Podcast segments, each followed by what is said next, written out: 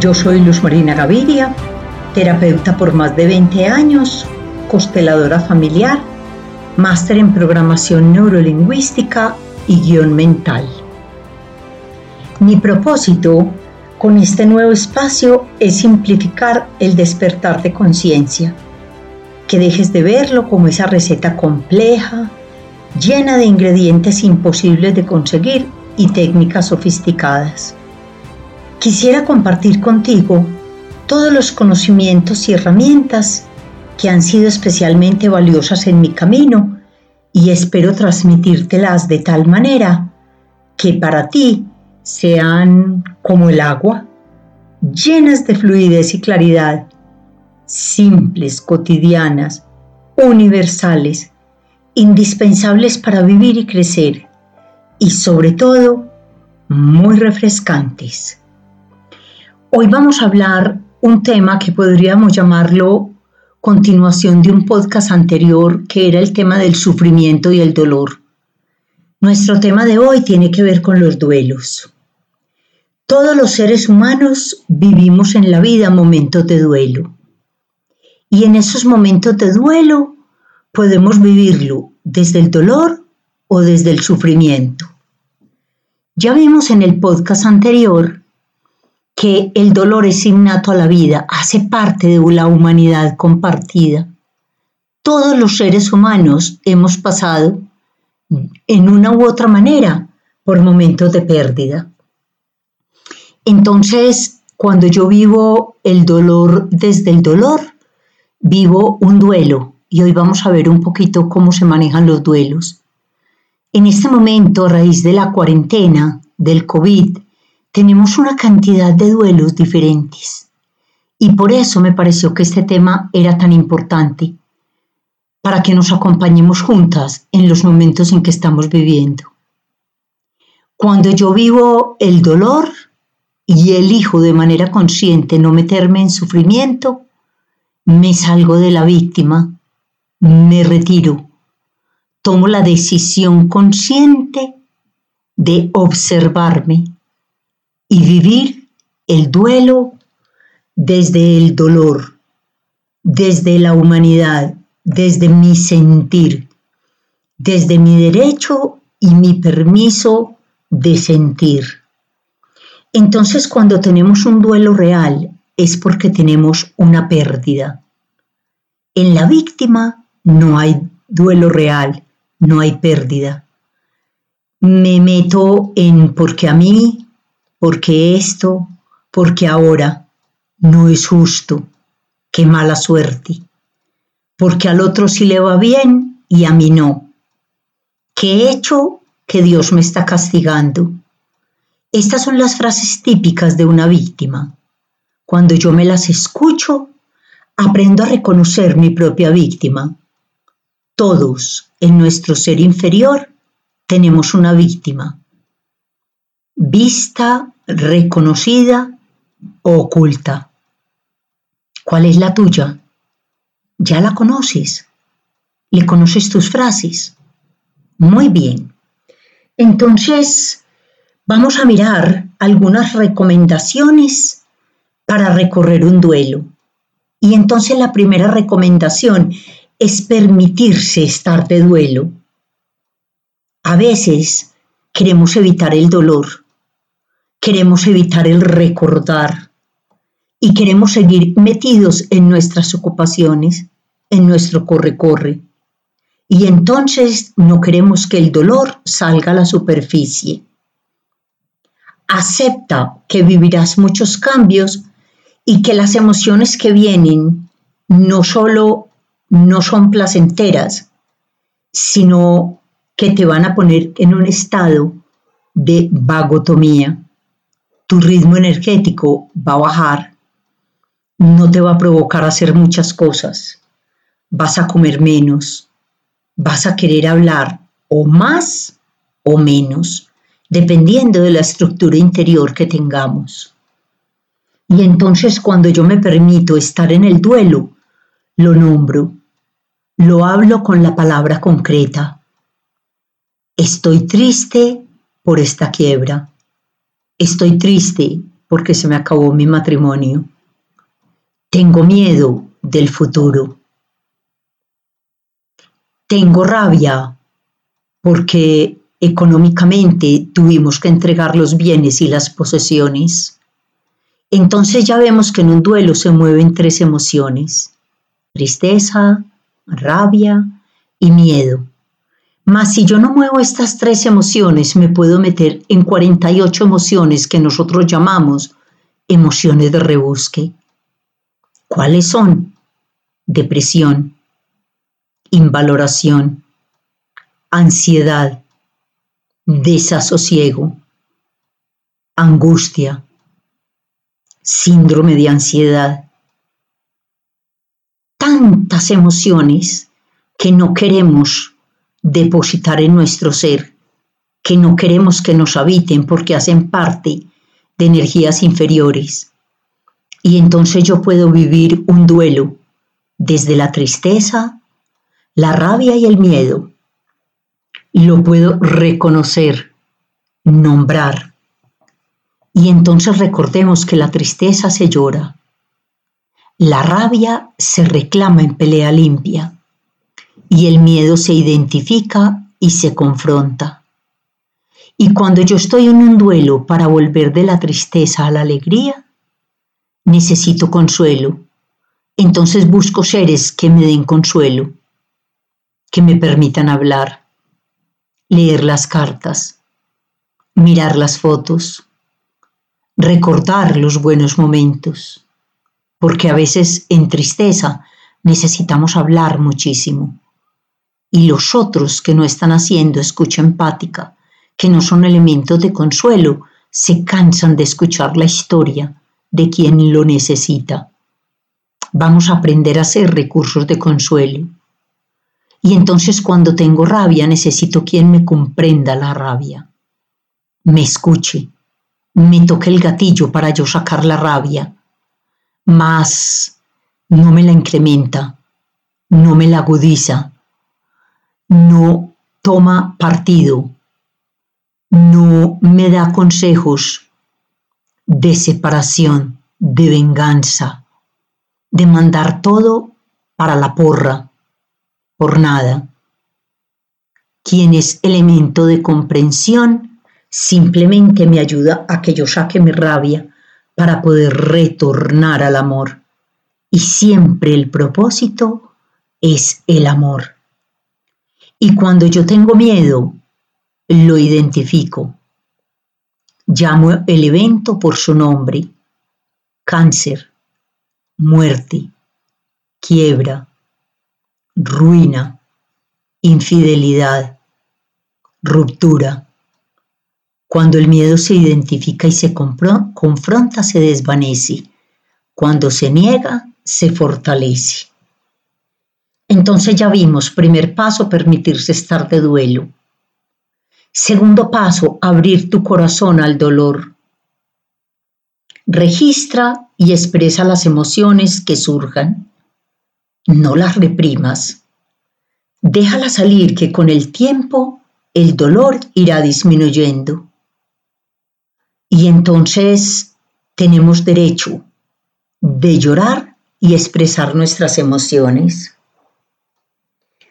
La tercera recomendación, un duelo requiere del tiempo. Dicen que el tiempo lo cura todo, pero cuidado, no me puedo quedar en tiempo de dolor excesivo porque me puedo pasar al sufrimiento, a la víctima, enamorarme de la pérdida, sentarme en la silla de la tristeza profunda y no volverme a parar. Tomemos ese tiempo con paciencia y a veces es como una montaña rusa. Hay recaídas. Oigo mucho eso en el consultorio. Luzma, eche para atrás. Estoy otra vez igual. Es como que yo no hubiera avanzado. Y entonces aquí damos una recomendación. Vive solamente un día a la vez en el hoy, en el aquí y en el ahora. Sea amable contigo mismo. El peor enemigo del duelo es no quererse. El peor enemigo del duelo es la culpa. Y entonces si estoy en un duelo donde me siento culpable, hago un proceso de entrega. Me perdono y pido perdón. Le entrego mis acciones al Espíritu Santo para que Él las disuelva y hago un proceso de perdón conmigo mismo o con el otro, porque el perdón o la culpa lo único que hace es atarme a la incertidumbre, a las emociones no placenteras, me alejan de la paz.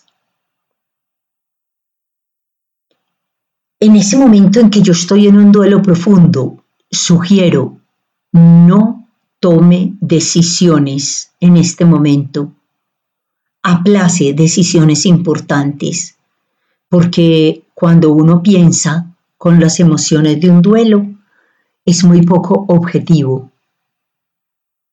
Entonces, pare, espere, siquiera que pasen tres meses para tomar decisiones importantes. Otra recomendación es no descuide la salud. Cuando estamos en un duelo queremos comer menos. A veces fumar más, consumir licor o llenarnos de medicamentos.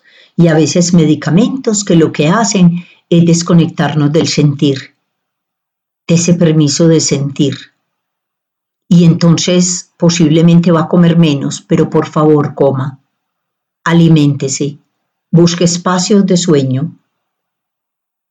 Vamos a empezar a trabajar en estas recomendaciones.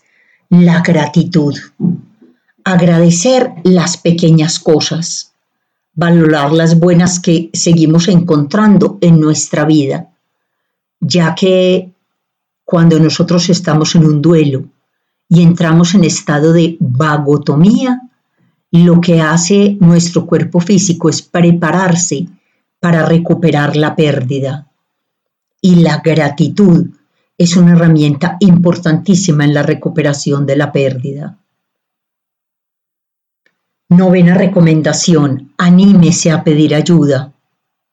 No interrumpa su conexión con los otros reconozcamos que necesitamos presencia, apoyo, atención y démonos permiso para pedir claramente lo que necesitamos y para recibir lo que nos dan.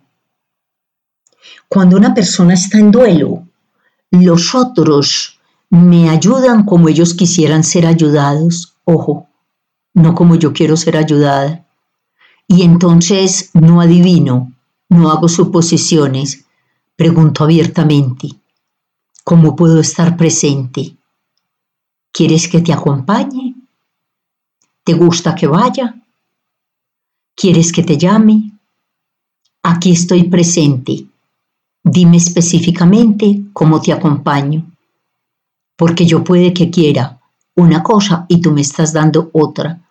Y posiblemente en esa otra puede ser inoportuno. Vamos a ser pacientes con los demás, porque ellos, recordemos, nos acompañan desde su propia necesidad. Y entonces yo aprendo a ponerme en los zapatos del otro para poderle preguntar. Otro punto importante es aceptar lo irreversible de la pérdida. Y entonces es hacer mi duelo de lo que nunca jamás esta es una tarea que pongo muchísimo en el consultorio. Siéntate y escribe los nunca jamás. Nunca jamás nos vamos a volver a ver. Nunca jamás vamos a dormir juntos. Nunca jamás me vas a abrazar. Nunca jamás vamos a hacer un viaje. Y esto me permite pararme en la realidad del duelo Elaborar un duelo no es olvidar. Entonces el proceso del duelo permite buscar para tu ser querido el lugar que merece dentro de tu amado corazón. Cuando estamos haciendo un duelo tenemos mucho miedo de olvidar al otro, hasta de no volver a recordar su cara. Y entonces buscamos atraparnos en momentos, en fotos, en cartas. Y ahí a veces nos quedamos pegados. Dale un lugar a esa persona en tu corazón. Dale un lugar desde el aprendizaje que obtuviste con ella, desde la maestría espiritual que tuvo para ti. Y cuando el duelo no es de un ser querido que falleció, sino de una fortuna que se perdió, de un ser que se fue porque la relación de la pareja se acabó, por la empresa que cerramos, por el capital que perdimos. Busco la razón de ganancia. ¿Para qué? ¿Qué me enseñó esto? Más tengo que mover primero los sentimientos para poder llegar al aprendizaje. Es muy difícil encontrar el aprendizaje si no hemos primero, primero hecho movimiento de sentimientos. Cuando tengas una buena parte del camino ya recorrido, háblele a otros de tus experiencias, porque entonces pasamos por etapas diferentes y todos pasamos por las etapas no en la misma forma ni en el mismo orden. Y entonces a veces estamos en la etapa de la incredulidad, porque todavía estamos en shock, hay impacto. Y entonces lo primero es que nos vamos a paralizar en emociones y no queremos aceptar que esto sucedió. Otra etapa del duelo lo llamamos la etapa de la regresión. ¿Por qué se llama así? Porque uno llora como un niño, hace pataleta, grita desgarradamente, presenta comportamientos totalmente desmedidos, hay explosiones emocionales. Y entonces en este punto no hay posibilidad de que la persona esté en capacidad de escuchar. ¿Todos vivimos las mismas etapas? No. ¿En los mismos tiempos? No. Todos manejamos los duelos de manera diferente, en tiempo, espacio y ritmo. Puede haber otra etapa que se llama la etapa de la furia. Sentimos una ira enorme, a veces con Dios, a veces con el otro, a veces con un evento, a veces con una institución, a veces con el gobierno.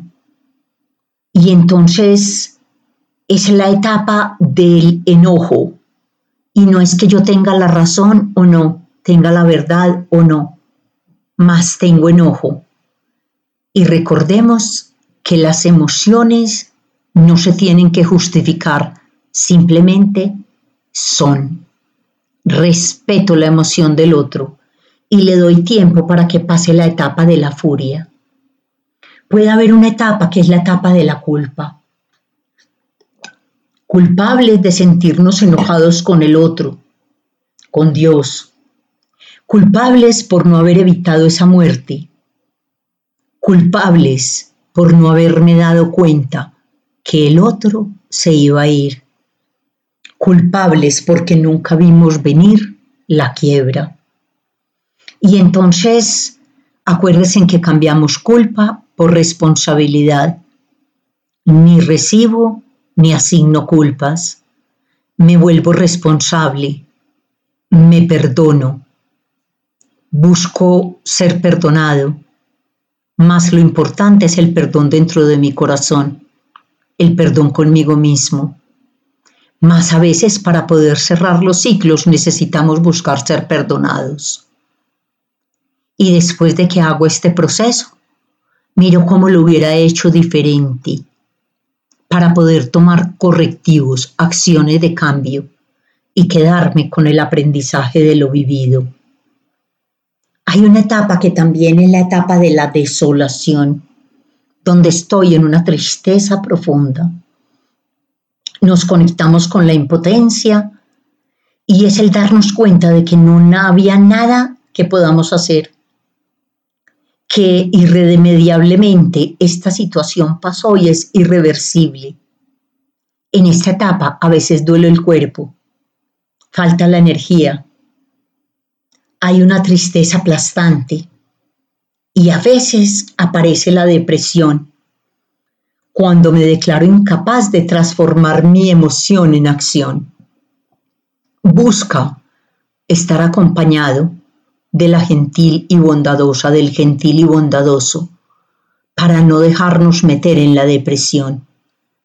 Mi ser sabe cuando voy para allá y entonces desde mi ser mejorado busco activarme, salir, componerme y ya sabemos, puedo pedir ayuda.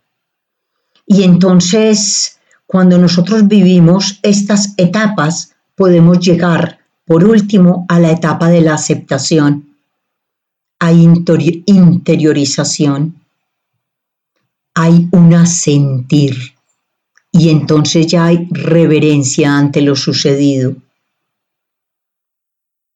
El duelo ha sido elaborado cuando la persona es capaz de pensar en el dolor con agradecimiento, con honra, con respeto, con gratitud. Los duelos no tienen un tiempo estimado de curación. Normalmente se diría que el duelo por la muerte de un ser querido puede durar entre uno y dos años, mas no pongamos tiempos porque todos vivimos los tiempos de manera diferente y tenemos ritmos diferentes. Entonces los objetivos del duelo son elaborarlo, reubicarnos, resituar emocionalmente al difunto o a la pérdida en la manera en que nosotros nos quedamos viviendo la vida. Los ritos en los duelos son muy importantes. El doliente a veces necesita sentarse a orar, a ver fotos, a escribir cartas, a hacer la despedida, viva sus ritos, porque un rito ordena y protege.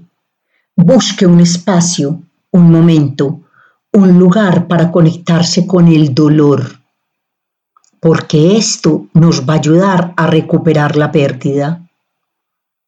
Cuando nosotros nos metemos en un duelo patológico, recordemos que nos metemos en el sufrimiento, en la culpa, en la víctima. Y entonces ahí nos desconectamos y podemos meternos en depresión grave, abuso de drogas y alcohol, trastornos psicosociales de integración, ideas recurrentes con la muerte, duración anormal de los síntomas, enfermedades que tienen que ver con lo mental o desconexión del sentimiento que lo llamamos ausencia de pena.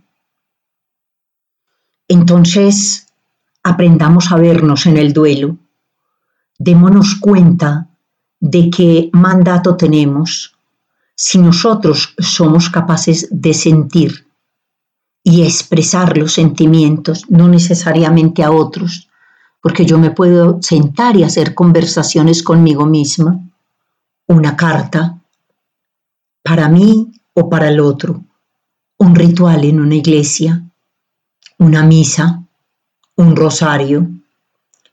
Cada pérdida es diferente y necesito eventos diferentes. Entonces, cuando yo quiero ayudarle a alguien, asistirlo para que pueda elaborar del duelo, trabajo en que el otro acepte la pérdida, exprese libremente el dolor y la aflicción, se reubique sin el evento, sin la persona, sin la cosa, y empiece a reorganizar su vida desde la propia responsabilidad y la autonomía. Todos tenemos momentos del dolor. Si yo voy a ayudarle a alguien, no le digo que lo comprendo, si no he pasado por una situación familiar, similar, perdón, porque Al otro le puede dar esto rabia. A veces es mejor el silencio, la oración, la presencia silenciosa. Decídete ayudar hasta donde tu corazón te pida y no hasta donde tu cabeza te exija. Y nunca hagamos lo que no queremos hacer, porque automáticamente se ve falso. No te empeñes en animar ni tranquilizar al otro. El 98% de las veces el otro solo necesita ser escuchado. No intentes hacerle ver las ventajas de una nueva etapa en su vida no es el momento. Evita las frases hechas. La incomodidad a veces en los duelos nos mueve a recurrir a expresiones que no ayudan para nada, como tenés que olvidar. Pues fue mejor así. Qué bueno dejó de sufrir. El tiempo lo cura todo. Mantente fuerte por los niños. Es la voluntad de Dios. Es la ley de la vida. Evita estas frases. Deja que el otro se desahogue. Siente, expresa el dolor, la tristeza, la rabia y el miedo. Porque así podremos llegar a la curación de la herida. Entonces, les dejo esta inquietud. ¿Cómo vivo mis duelos? Los miro, los reconozco, los acepto, los agradezco o los niego, me victimizo, me pongo culpable, recibo y asigno culpas. Acuérdese en que el dolor es de la vida, el sufrimiento es elección.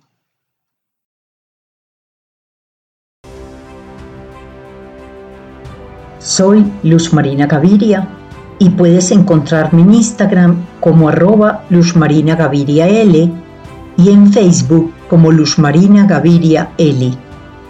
Mis libros, Padres con Sentido, La magia de hacer simple lo complejo y Misión Fénix, parejas que se reinventan a través de los retos, los puedes conseguir conmigo.